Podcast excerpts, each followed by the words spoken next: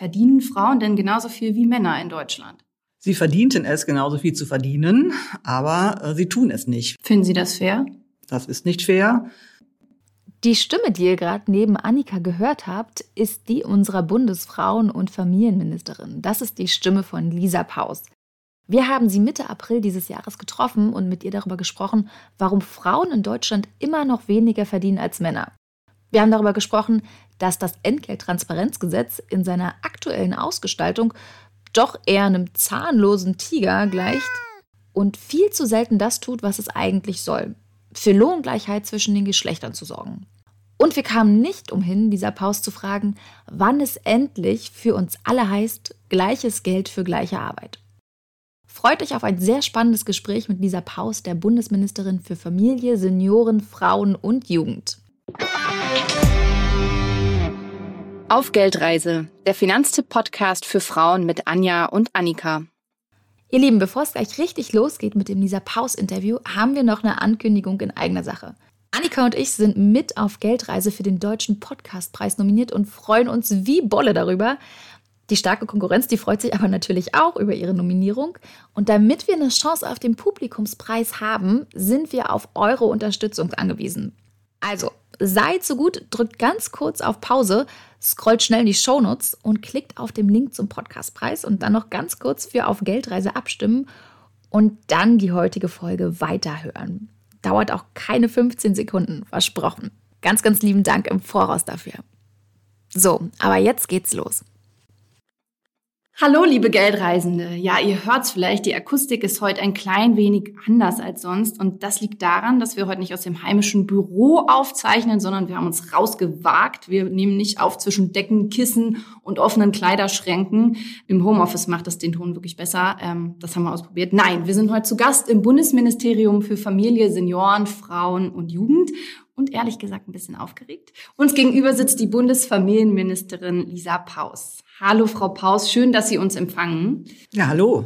Das führt mich gleich zur ersten Frage. Dürfen wir Sie überhaupt so nennen? Oder lieber Bundesministerin oder nur Ministerin? Und normalerweise duzen wir die Leute in unserem Podcast. Und deswegen ist das gerade so ein bisschen ungewohntes Terrain, ehrlich gesagt. Also ich habe mich auch schon von Thilo Jung duzen lassen, von daher habe ich mit dem Du gar keine Probleme. Ähm, außerdem bin ich ja in die Politik gekommen über die Partei Bündnis 90 Die Grünen. Da duzen wir uns sowieso alle. Klasse, okay. Dann bleiben wir auf vertrautem Terrain. Super. Ja, wir freuen uns Aber sehr. Ministerin bin ich schon.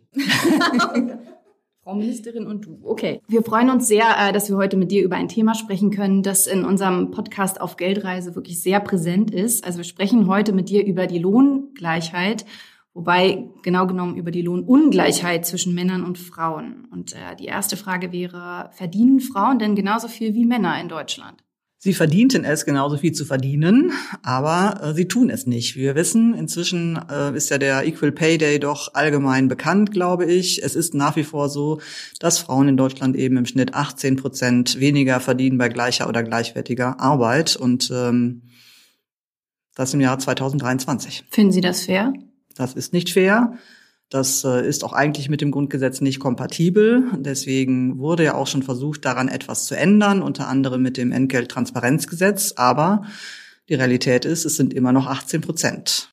Den zugegeben sperrigen Begriff Entgelttransparenzgesetz werdet ihr im Laufe des Interviews noch häufiger hören. Daher eine kurze Einordnung für euch.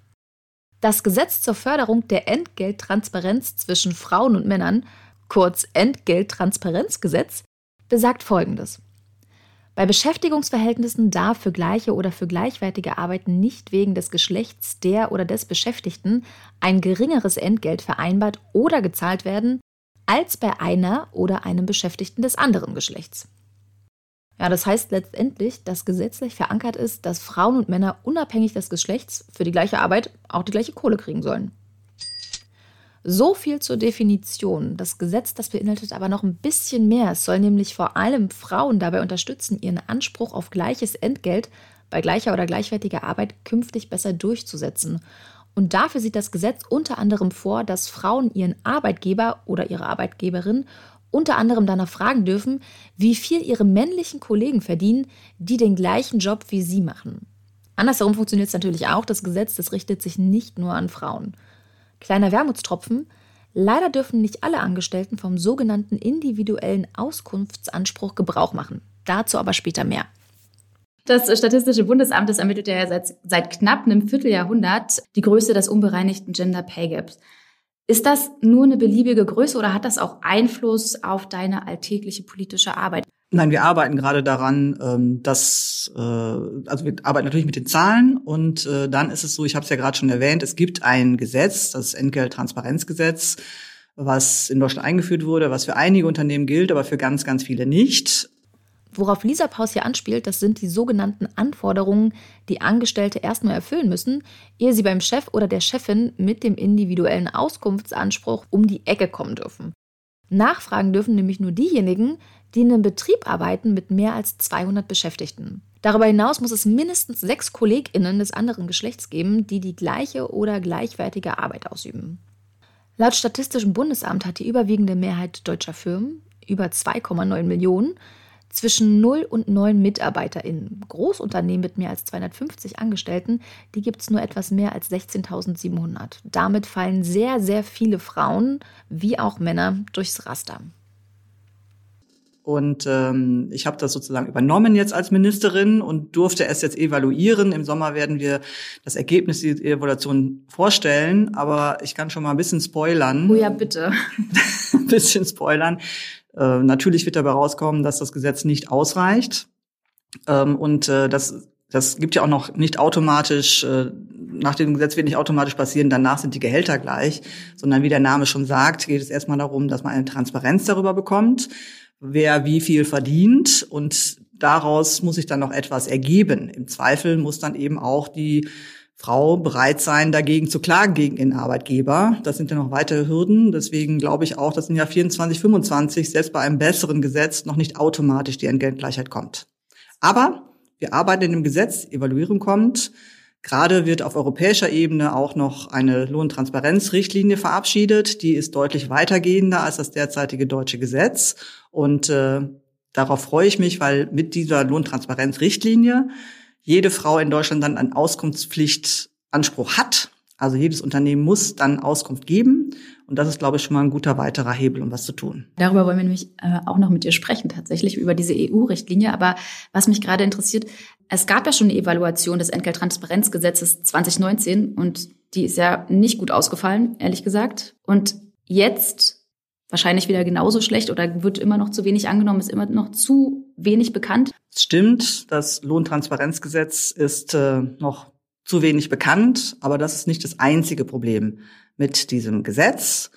Ähm, denn wir haben inzwischen Beispiele von Frauen, die dieses Gesetz tatsächlich genutzt haben, sich Auskunft erbeten haben, Auskunft bekommen haben, festgestellt haben, dass sie weniger verdienen als ihre männlichen Kollegen für die gleiche Arbeit und dann geklagt haben. Und ähm, es war trotzdem so, dass dann eben die Arbeitgeber nicht sofort eingesehen haben, dass das, was sie tun, gegen das Gesetz verstößt, sondern äh, diese Frauen mussten dann sogar in einem Fall jetzt bis zum Bundesarbeitsgericht gehen, um am Ende Recht zu bekommen. Die gute Nachricht ist, das Bundesarbeitsgericht hat der Frau vollumständlich Recht gegeben und hat sogar gesagt, dass äh, selbst der Hinweis vom Arbeitgeber, es sei halt so gewesen, der Mann hätte besser verhandelt als die Frau, nicht als objektives Kriterium gilt für eine ungleiche Bezahlung. Also ein tolles Urteil des Bundesarbeitsgerichtes, was, glaube ich, vielen Frauen Mut macht, diesen Weg auch zu gehen.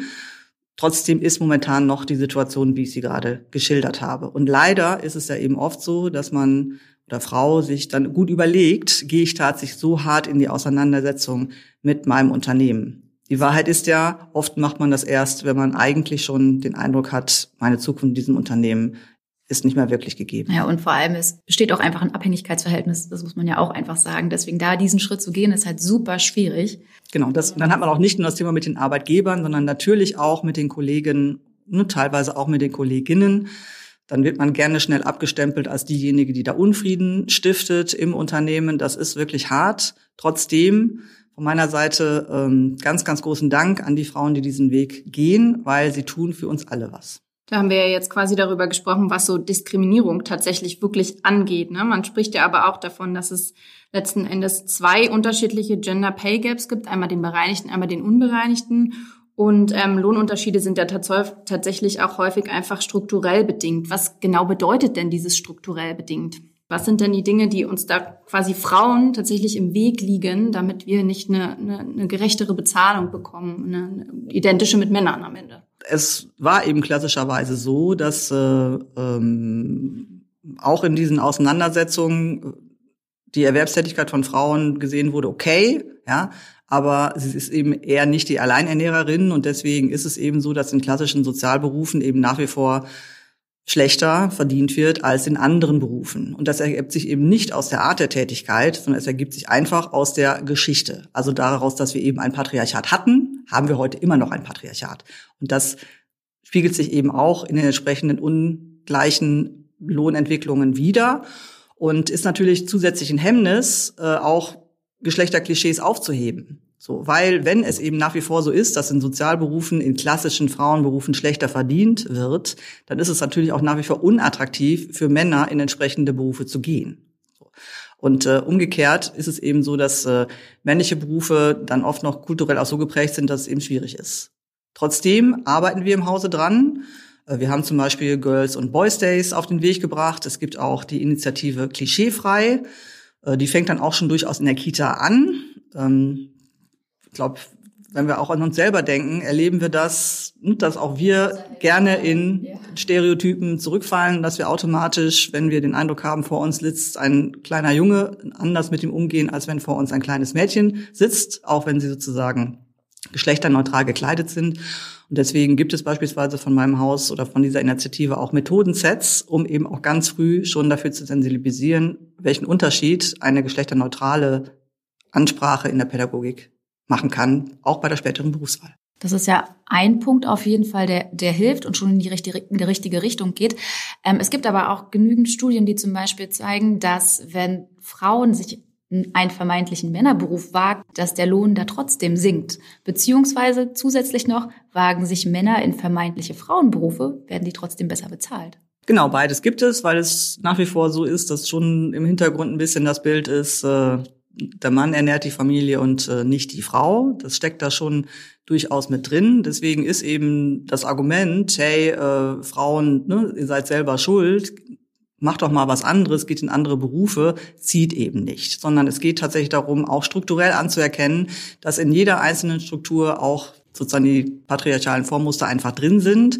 Und deswegen ist es immer gut, bei sich selber auch anzufangen, das zu überdenken. Aber alleine wird jede einzelne Frau das nicht schaffen. Das müssen wir schon strukturell angehen. Genau, das heißt ja auch also, die eigenen äh, Vorurteile, bewusst oder unbewusst, das ist ja egal, äh, unter die Lupe zu nehmen. Das ist auf jeden Fall super wichtig, aber das reicht ja nicht. Das reicht überhaupt nicht. Und deswegen gibt es eben zum Beispiel das Lohntransparenzgesetz und äh, deswegen ähm, gibt es ja auch das äh, Gesetz zur Unterstützung in Führungspositionen. Deswegen arbeiten wir auch an mehr Möglichkeiten zur partnerschaftlichen Aufteilung von den verschiedensten Aufgaben, äh, um eben da mehr Gleichgewicht hinzubekommen. Das geht aber auch bis in die Unternehmenskulturen selbst hinein. Ich selber bin zum Beispiel so ein Beispiel. Ähm, ich habe auch mal überlegt, Maschinenbau zu studieren und ähm, habe es dann am Ende nicht getan, weil ich eben diese doch krassen Rollenstereotypen, die ich da vorgefunden habe, die ich jetzt selber nicht so hatte, aber mit denen ich mich dann auseinandersetzen musste, einfach zu anstrengend fand ehrlich gesagt hat mich das zentral politisiert und zu den Grünen gebracht, weil da eben von Anfang an gilt, es zählt die Leistung und nicht das Geschlecht. Und es gibt eben auch von Anfang an die Quote, weil klar ist, wenn eben 50 Prozent der Bevölkerung Frauen sind, dass sie auch 50 Prozent der Positionen innehaben sollten. Bin ich dabei. Wann ist das überall der Fall? ich möchte es noch erleben. Ja, bitte, auf jeden Fall. Du hast ja jetzt mehrfach schon das Entgelttransparenzgesetz angesprochen. In der Praxis soll das Gesetz gleichen Lohn für gleiche bzw. gleichwertige Arbeit für Frauen und Männer durchsetzen. Findest du, dass das Gesetz dabei wirklich hilft? Erstmal eine Transparenz darüber zu bekommen, ist schon wichtig. Äh, und das kann dann eben auch der Hebel sein, dass das was in den Köpfen verändert. Tut's aber nicht automatisch. Wie jetzt Fälle beweisen, die ja tatsächlich äh, vor Gericht gelandet sind und dann ja auch noch weiter durchgeklagt werden mussten. Es gibt eben einen weiteren Fall, es ist ein Versicherungsunternehmen. Da war ganz evident, dass äh, die Versicherungsmaklerin den gleichen Job macht wie ihre männlichen Kollegen und ähm, hat geklagt, hat Recht bekommen. Und es ist nach wie vor so, dass das Versicherungsunternehmen offenbar den Eindruck hat, wenn sie das durchlassen, dann bringt das ihre ganze Unternehmenskultur durcheinander. Und deswegen machen sie das nicht.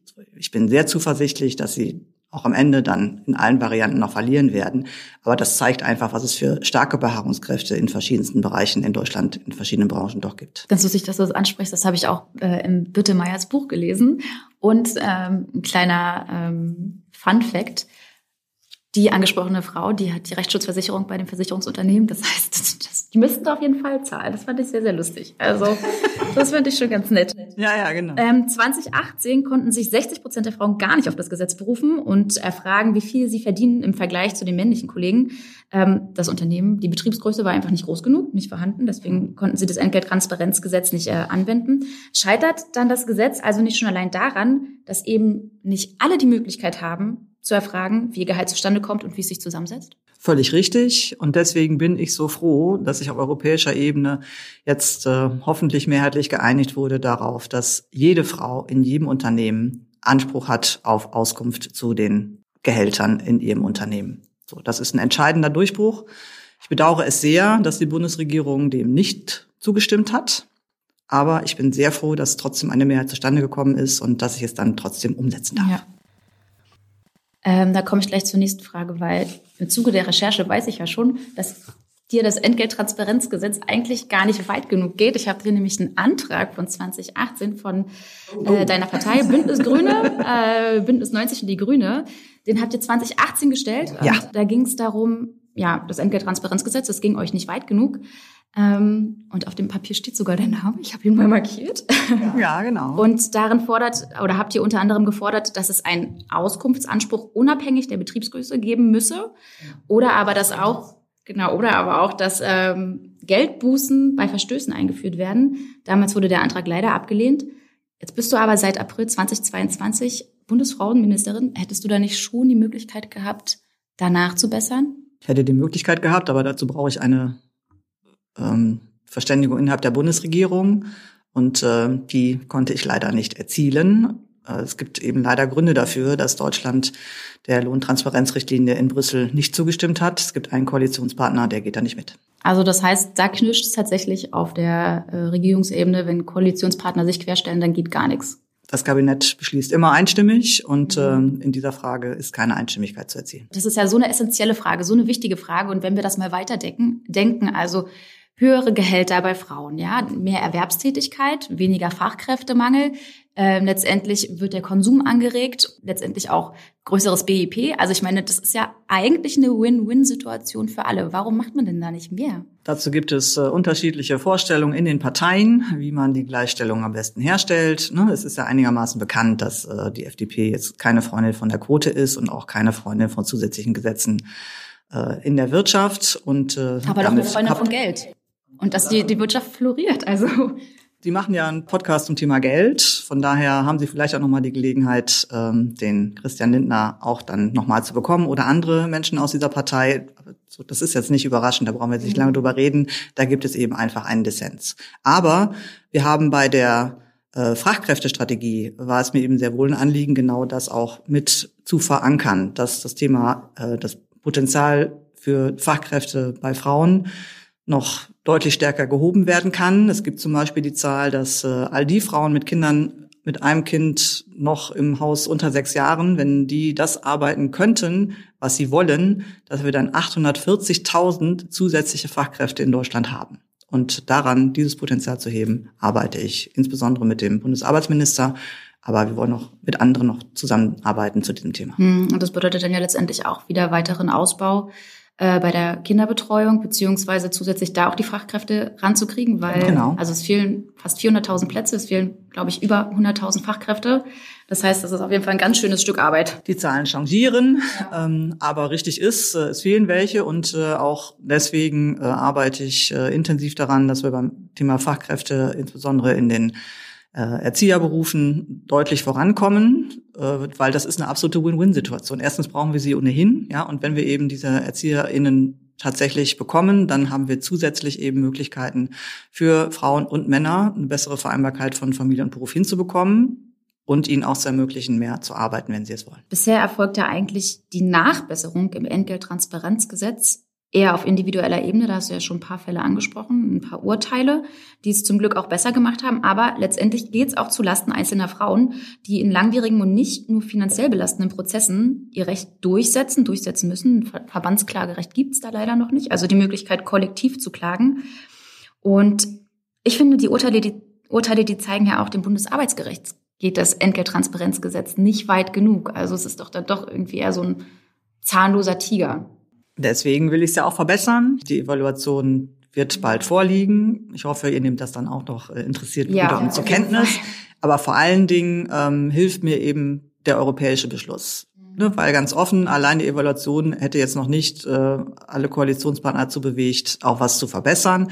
Aber der harte Beschluss der Europäischen Union, dass wir diese Richtlinie umsetzen müssen, der kann tatsächlich was bewegen. So und da ist es eben nicht nur so, dass jede Frau in jedem Betrieb ein Auskunftsrecht hat, sondern es gibt eben auch dann äh, verschärfte Berichtspflichten und es gibt auch entsprechende Verpflichtungen zu Prüfverfahren. Hat sich bisher denn vielleicht auch so wenig bewegt in dem Bereich, weil die Politik den Konflikt mit den ArbeitgeberInnen scheut? Es ist natürlich auch erstmal so, ähm, ich habe jetzt auch Fälle angesprochen, wo die Arbeitgeber wirklich sehr, sehr hartnäckig auf ihrem alten Standpunkt äh, geblieben sind. Das ist aber, glaube ich, nicht die große Masse. Aber richtig ist, es gehen natürlich mit diesem Gesetz dann äh, nicht nur Auskunftspflichten einher, sondern eben auch diese Berichtspflicht, um eben eine breite Transparenz zu bekommen zu gleicher und gleichwertiger Arbeit. Weil das ist ja durchaus da gibt es eine saubere wissenschaftliche Methode, aber trotzdem, ne, in dem einen oder anderen Bereich ist das ja durchaus noch umstritten. So, diese Berichtspflicht ist natürlich erstmal eine zusätzliche bürokratische Angelegenheit für Unternehmen, dass sie da nicht automatisch Hurra streien, das verstehe ich. Aber wir brauchen halt die Transparenz, weil sonst können wir darüber nicht reden und können wir nicht wirklich die Gleichstellung herstellen. Nicht Hurra schreien viele Unternehmen also über die Berichtspflicht nach Paragraph 21 des Entgelttransparenzgesetzes. ArbeitgeberInnen mit mehr als 500 Beschäftigten müssen regelmäßig einen Bericht veröffentlichen, aus dem unter anderem hervorgeht, wie sie die Gleichstellung von Frau und Mann im Unternehmen fördern, Entgeltgleichheit herstellen und wie wirksam die ergriffenen Maßnahmen sind. Das heißt jetzt aber nicht, dass sie auch dazu verpflichtet sind, diesbezüglich Maßnahmen zu ergreifen. Ist bisher im Unternehmen nichts passiert, was auf Lohngleichheit einzahlt, muss aktuell lediglich im Bericht stehen, warum nicht. Ähm, du hast ja jetzt schon mehrfach die EU-Richtlinie angesprochen und da möchte ich auch nochmal drauf zu sprechen kommen. Also ähm, das EU-Parlament hat erst kürzlich neue Vorschriften für mehr Lohntransparenz in der Richtlinie ähm, festgelegt. Darin vorgesehen ist unter anderem die Beweislastumkehr, also ArbeitgeberInnen, die müssen dann zukünftig beweisen, dass keine Diskriminierung vorliegt, aber auch zum Beispiel empfindliche Strafen für EU-Unternehmen, sofern sie sich nicht an die Regeln halten und ein Verbandsklagerecht. Das wäre ja alles super oder ist super. Was ich mich jetzt aber frage, ist, werden wir jetzt auch die Chance nutzen und nachbessern oder besteht die Gefahr auf nationaler Ebene, dass das ausgehöhlt wird, wie zum Beispiel beim Entgelttransparenzgesetz? Das war ja ursprünglich auch deutlich schärfer geplant. Wie kannst du das sicherstellen? Was gibt es da für Möglichkeiten? Man kann immer auch über EU-Richtlinien ähm, hinweg, also nicht hinweggehen, sondern man kann immer noch mehr machen, als drinsteht. Ich habe aber ja geschildert, dass äh, diese Koalition dieser Richtlinie nicht zugestimmt hat. Und äh, deswegen glaube ich, das, was ich schaffen werde, ist eben eine eins zu eins Umsetzung dieser Richtlinie. Aber äh, da sie deutlich besser ist als das derzeitige deutsche Lohntransparenzgesetz, wäre auch das wirklich ein wichtiger Schritt. Ende April 2023 hat der Rat der Europäischen Union die Entgelttransparenzrichtlinie final angenommen, nach über zweijähriger Verhandlung. Spätestens bis Juni 2026 müssen alle EU-Staaten, demzufolge auch Deutschland, die Richtlinie auf nationaler Ebene umsetzen. Genau, lasst uns mal einen Blick ins Ausland werfen. Im EU-Durchschnitt betrug der Verdienstunterschied zwischen Männern und Frauen 2021 etwa 12,7 Prozent. Deutschland lag auf Platz drei von hinten. Nach uns haben nur noch Österreich und Estland einen höheren ähm, Gender Pay Gap. Äh, warum läuft es denn beispielsweise in Portugal, Schweden oder Luxemburg so viel besser? Das sind ehrlich gesagt ganz unterschiedliche Länder. Ähm, in Schweden ist es wirklich so, so, also äh, wirklich so meine ich, da ist die Frauenerwerbstätigkeit hoch und äh, die Bezahlung ist sehr gleich. Während jetzt in anderen südeuropäischen Ländern ist es äh, so, dass teilweise die äh, Erwerbstätigkeit von Frauen deutlich niedriger ist und dass dann, wenn Frauen erwerbstätig sind, sie dann teilweise auch ähnlich bezahlt sind, weil sie dann eine entsprechende Fachkräfteausbildung haben oder so. Ähm, so. Also von daher ist das nicht immer alles ganz genau zu vergleichen. Ich habe mir das mal ganz am Anfang, äh, als ich mich mit dem Thema beschäftigt hat, also vor irgendwelchen 15, 20 Jahren, da hatte ich mir mal angeschaut, warum sieht Malta so viel besser aus? So. Und dann schaut man sich eben Malta an und stellt fest, in Malta ist die Erwerbs Frauenerwerbstätigkeitsquote, ich weiß nicht genau, wie so hoch sie ist, aber sie ist sehr niedrig. Ich würde mal sagen, immer noch 50 Prozent, wenn es hochkommt.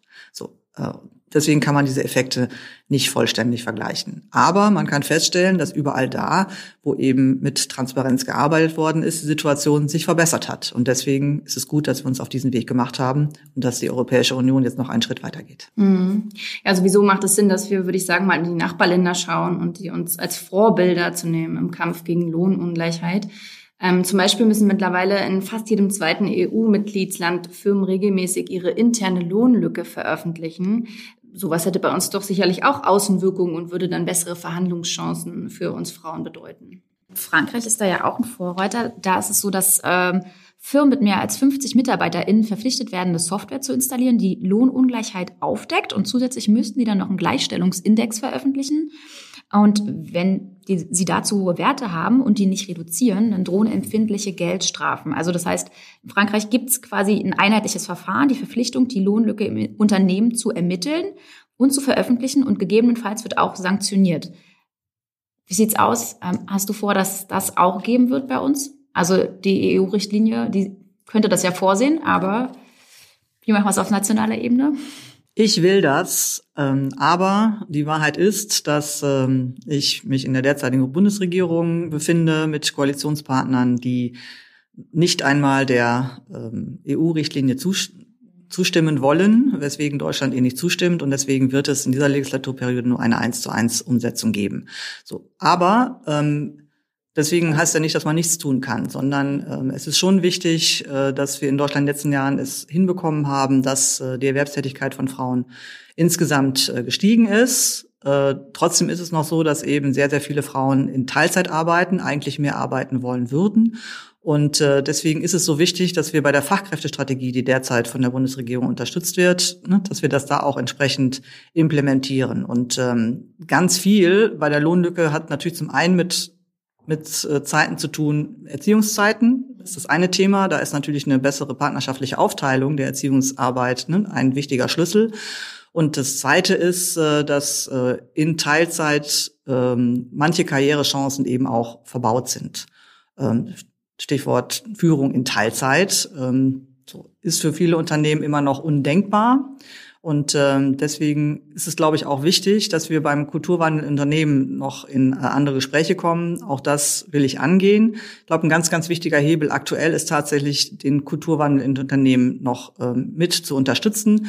Und da sind die, die Rahmenbedingungen ja momentan gar nicht so schlecht, in Anführungsstrichen. Wir alle leiden unter dem Fachkräftemangel, also die Wirtschaft ne, leidet unter dem Fachkräftemangel. Aber das kann man ja auch als Chance sehen, dass das tatsächlich dazu führt, dass neue Wege auch gedacht und dann auch gegangen werden können. Und deswegen ähm, haben wir auch ein entsprechendes Netzwerk hiermit unterstützt für Unternehmen, ähm, wo Unternehmen sich auch gegenseitig austauschen können über Best Practice, um eben über solche Dinge zu sprechen, wie man sowas ermöglichen kann zur besseren Performance der Unternehmen, aber natürlich auch zur besseren Zufriedenheit von den Beschäftigten und für gleiche Arbeit, für gleichen Lohn. Aber was sind da denn konkrete Maßnahmen? Also reden ist ja schon mal schön und gut zum Sensibilisieren, aber es reicht ja meistens nicht. Da muss ja auch was passieren. Also was ich jetzt mache zum Thema Partnerschaftlichkeit, äh, um dem nochmal einen kleinen Booster zu geben, ist die Familienstartzeit, weil wir ja wissen, ne, ganz viel bei der Frage äh, Rollenaufteilung äh, in Partnerschaften passiert rund um die Geburt des ersten Kindes. So und verfestigt sich dann sozusagen mit jeder weiteren Geburt. Und ähm, da ist es gerade wichtig, in den ersten 14 Tagen schon mal damit anzufangen, ne, das, was ja neu ist. Also vorher ist man Partner und dann ist man plötzlich Eltern. Ja, vorher ist man ein Paar und dann ist man plötzlich Familie. So und dann sind eben auch neue Aufgaben da und die alten Aufgaben kann man auch noch mal anders sortieren. Es ist eben so, die Sorgearbeit wird zu ne, über 50 Prozent, deutlich über 50 Prozent von den Frauen erledigt. So, da zum anderen miteinander zu kommen, damit eben auch Frauen eine bessere Vereinbarkeit von Familie und Beruf schaffen können, ist, glaube ich, wichtig. Deswegen mache ich die Familienstartzeit. Die Familienstartzeit, die Lisa Paus gerade angesprochen hat, die sieht vor, dass ab Januar 2024 der Partner oder die Partnerin nach der Geburt des Kindes zehn Tage lang bezahlt freigestellt wird, ohne dafür wie bisher Urlaub oder Elternzeit nehmen zu müssen. Der Gesetzesentwurf des Familienministeriums befindet sich derzeit in Abstimmung mit den anderen Ressorts. Und ähm, ansonsten geht es eben weiterhin darum, in den Unternehmen äh, andere Modelle zu ermöglichen. Und ähm, da arbeiten wir auch mit dem Stichwort Best Practice. Deswegen gibt es dieses Netzwerk familienfreundlicher Unternehmen und da tauschen sich auch aus, welche Personalentwicklungskonzepte, ne, welche Arbeitszeitmodelle äh, gut funktionieren und äh, den Unternehmen ermöglichen, erstens Fachkräfte zu halten und zu sichern und neu anzuwerben und zum Zweiten eine größere Zufriedenheit der Beschäftigten hinzubekommen. Das ist aber wahrscheinlich, wahrscheinlich auf freiwilliger Basis, vermute ich jetzt mal. Und ich vermute auch mal, dass das eher große Unternehmen nachfragen, die dem New Work-Konzept auch noch ein bisschen aufgeschlossener sind als vielleicht irgendwie kleine Familienbetriebe oder sonst irgendwas. Es sind Großunternehmen, aber es sind ehrlich gesagt nicht nur Großunternehmen. Äh, zum Beispiel äh, habe ich jetzt auch einen Preis vergeben. Da war es ein Handwerksbetrieb aus weiß nicht mehr genau aus welchem Bundesland, das war Ostdeutschland. Und ähm, der Handwerksbetrieb hat die Vier-Tage-Woche eingeführt. So. Und lebt sehr gut damit. Lebt sehr, sehr gut damit. Die Kunden kommen damit gut klar und vor allen Dingen ähm, funktioniert es eben für die Mitarbeiterinnen und Mitarbeiter besser. Handwerksbetriebe haben jetzt alle große Schwierigkeiten, auch ne, Personal zu bekommen. Und dieser Handwerksbetrieb zeigt, durch eine andere Flexibilität, durch ein anderes Modell hat er Fachkräfte gehalten und gebunden und äh, ist sehr gut im Markt präsent. Aber wie viele Unternehmen greifen denn da tatsächlich auf die Best Practice zu? Also auch das könnte noch bekannter werden. Das ist etwas, woran ich arbeite. Ne, so, solange ich eben keine Möglichkeiten habe, andere Instrumente zu nutzen, nutze ich die, die ich da tatsächlich ähm, in der Hand habe. So. Was wir auch machen, ist tatsächlich einen Equal Pay Award jetzt ausloben. Ähm, da würde ich mich sehr freuen, wenn alle Hörerinnen und Hörer eures Podcastes ähm, das auch als Ansporn nehmen, sich da vielleicht zu bewerben. Bisher gibt schon Menschen äh, und Unternehmen, die sich bewerben. Es könnten aber gerne auch mehr werden. Aber die, die wir ausgezeichnet haben, das waren auch tatsächlich eher kleine äh, Unternehmen. Ein klassischer Fall, es war eine äh, Unternehmensberatung, ja, auch nicht so viele Mitarbeiter, aber eben viele ähm, hochqualifizierte Mitarbeiter. Und auch die hatten das Thema, dass die Frauen in ihren Reihen äh, weniger verdienen als die Männer. Das hätten sie vorher auch gar nicht so gedacht, haben das aber dann zusammen erarbeitet, offengelegt und haben dann daran gearbeitet, äh, sozusagen, welche Gehaltsbestandteile ne, werden von Männern und Frauen sozusagen unterschiedlich stark genutzt und haben daraufhin ihr Entgeltsystem auch angepasst. Also so ein gemeinsames Konzept ist auf jeden Fall schon mal super.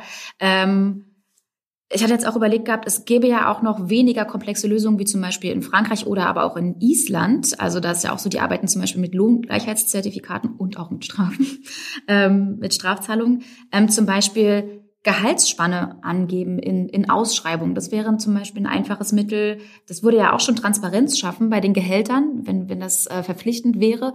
Und Frauen wüssten direkt zumindest bei der unteren Grenze, das ist es da. Und dann kann ich besser besser tatsächlich verhandeln. Also das wäre ja eine Möglichkeit. Oder aber zum Beispiel die Gehälter veröffentlichen, weil in Unternehmen, wo die Gehälter bekannt sind, da gibt es bis zu 45 Prozent weniger Lohnungleichheit. Also das wären ja eigentlich einfache Maßnahmen. Hast du da, darüber schon mal nachgedacht? Deswegen ist die Berichtspflicht von Unternehmen ebenso wichtig. Wenn das transparent ist, ne, dann kann man ganz anders einsteigen in die Verhandlungen. So und äh, deswegen freue ich mich, ne, dass das jetzt mit der EU-Transparenzrichtlinie dann kommt. Auch wenn das noch etwas dauert, bis es dann tatsächlich umgesetzt wird. Genau, solche Mittel funktionieren und deswegen sollten wir sie auch einführen. Ich habe noch eine Frage und zwar, Schafft es Deutschland bis 2030, den Gender Pay Gap auf maximal 10 Prozent zu reduzieren? Also sieben Jahre haben wir noch bis 2030. Aber in den letzten drei Jahren stagnierte der Gender Pay Gap auf 18 Prozent. Also schaffen wir die 10 Prozent? Ich wäre eigentlich für null. Ja, null mhm. wäre schön, aber. Dann müssen wir bei den Instrumenten noch eine Schippe drauflegen. Mhm. Aber im Koalitionsvertrag äh, dieser Regierung steht ja auch drin, dass wir bis zum Jahr 2030 die Gleichstellung tatsächlich vollständig verwirklicht haben wollen. Und da muss es ja nur mindestens bei der ökonomischen Gleichstellung passiert sein. Wir haben uns zwar heute getroffen, um über die Lohngerechtigkeit zu sprechen, aber eines Ihrer derzeit wohl wichtigsten Themen wollen wir ja nicht außer Acht lassen, die Kindergrundsicherung, ein Maßnahmenpaket, mit dem Sie Kinderarmut bekämpfen möchten. Was genau haben Sie vor? Ich möchte gerne die kindbezogene Leistung, die es gibt. Das sind insbesondere das Kindergeld. Das ist äh, der Kinderregelsatz, den eben Kinder, deren Eltern Hartz IV jetzt Bürgergeld sind, beziehen. Äh, der Kinderzuschlag und auch Teile des sogenannten Bildungs- und Teilhabepaketes. Die möchte ich gerne zusammenführen. Den Kinderfreibetrag perspektivisch auch zu einer Leistung. Also die verschiedensten kindbezogenen Leistungen, die es gibt, zu einer Leistung zu bündeln, die dann auch einfach zu beantragen ist bei der jetzigen Familienkasse, die ausgebaut werden soll zu der Kindergrundsicherungsstelle und äh, wo man dann auch von dieser Kindergrundsicherungsstelle den Hinweis bekommt und nicht immer dem hinterherlaufen muss, den Hinweis bekommt, wenn man Anspruch auf zusätzliche Leistungen hat. So, also unbürokratisch, einfach und das, was man an Unterstützung braucht, auch tatsächlich vom Staat bekommt von der Hohl- zu Bringschuld des Staates. Seitens der FDP und der CDU gab es schon Gegenwind. Die CDU bemängelt die Kosten der geplanten Kindergrundsicherung. Der FDP sind die Hilfen für Familien nicht zielgenau genug. Und auf Zeit Online habe ich gelesen, Bundesfinanzminister Christian Lindner hat den Plänen von Paus bereits am Wochenende eine Absage erteilt. Das klingt jetzt erstmal nicht so, als ob es wirklich klappt. Ich bin zuversichtlich, weil wir haben uns im Koalitionsvertrag darauf verständigt, dass es das zentrale sozialpolitische Projekt dieser Bundesregierung, die Kindergrundsicherung einzuführen. Ich finde es einfach nicht erträglich, dass derzeit in Deutschland jedes fünfte Kind in Armut aufwächst. Das macht was mit den Kindern, das raubt ihnen Lebenschancen, das grenzt sie aus. Und übrigens ist das auch unsinnig für unsere gesamte Gesellschaft, weil ähm, wir haben jetzt eben schon intensiv über das Thema Fachkräftemangel gesprochen. So, Kinder sollen erstmal glücklich aufwachsen, sollen eine positive Zukunft haben. Aber wie dumm sind wir denn, ja, diese Kinder nicht nur im Stich zu lassen, sondern auch nicht zu ermöglichen, dass sie ein guter, engagierter Teil unserer Gesellschaft werden und auch sozusagen daran arbeiten, dass wir mit unserem demografischen Wandel doch eine vernünftige Perspektive haben. Wie kann man ein Fünftel der Kinder einfach ignorieren? Ich hoffe, dass das Christian Lindner noch mal hört, um ehrlich zu oh, sein. Ich kennt das schon, aber trotzdem unglaublich, ja. ja. Ja, laut einer Studie der Bertelsmann Stiftung hat sich die Lage von in Armut lebenden Kindern ja weiter verschlechtert. 2025 soll es aber erst losgehen mit der Kindergrundsicherung. Dauert es nicht auch zu lange einfach? Wir sollten jetzt endlich zu Potte kommen, aber ähm, für so eine Bündelung der bisherigen Leistungen braucht man ja erstens ein Gesetz, das diese Dinge bündelt. Da muss man auch ein bisschen was ändern. Wir sind gerade dabei, dieses Gesetz auf den Weg zu bringen. Und dann müssen wir es ja auch noch tatsächlich hinbekommen, die Digitalisierung zu schaffen. Und ähm, beides braucht halt seine Zeit. Deswegen ist es jetzt so, dass ich auch darauf hinweise, niemand sollte sich schämen, die Leistung, die es gibt, in Anspruch zu nehmen und sich auch nochmal zu erkundigen. Aber das alleine wird nicht reichen. Wir müssen es schaffen, dass tatsächlich die Leistung, die den Eltern zusteht, die den Familien zusteht, auch bei den Kindern tatsächlich ankommt. Und deswegen die eine Kindergrundsicherung für alle Familien, das eine Kindergrundsicherungsportal, wo sich alle dann anmelden und auch der Kindergrundsicherungscheck, worauf sich die Eltern darauf verlassen können, dass wenn sie zusätzlichen Anspruch haben, dass sie informiert werden von dieser Kindergrundsicherungsstelle. Ja, vielen Dank. Einen ganz, ganz großen Dank. Ganz genau, ganz ja. Vielen Zeit. Dank, dass du dir heute die Zeit genommen hast, mit uns zu sprechen. Ja, ja danke. Ihr Lieben, zugegeben, das war heute eine etwas andere Folge. Trotzdem war es uns wichtig, mit Lisa Paus zu sprechen. Denn, sind wir mal ehrlich, Gleichstellung und Lohngleichheit von unten nach oben zu erreichen, das ist schwierig, fast schon unrealistisch. Ohne eindeutige politische Maßnahmen und politische Positionierung geht es nicht.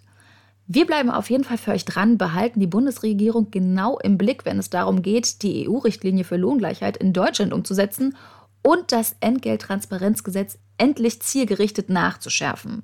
Ja, ansonsten bleibt uns nur noch der Aufruf, gebt uns gerne Feedback zur heutigen Folge. Entweder über podcast.finanztipp.de, über unseren Insta-Account auf Geldreise oder ihr nutzt das neue Tool von Spotify in der App und beantwortet uns so die Frage, was ihr von dieser Folge haltet. Schaut gerne mal rein. So, nun verabschieden wir uns. Also bis zum nächsten Mal.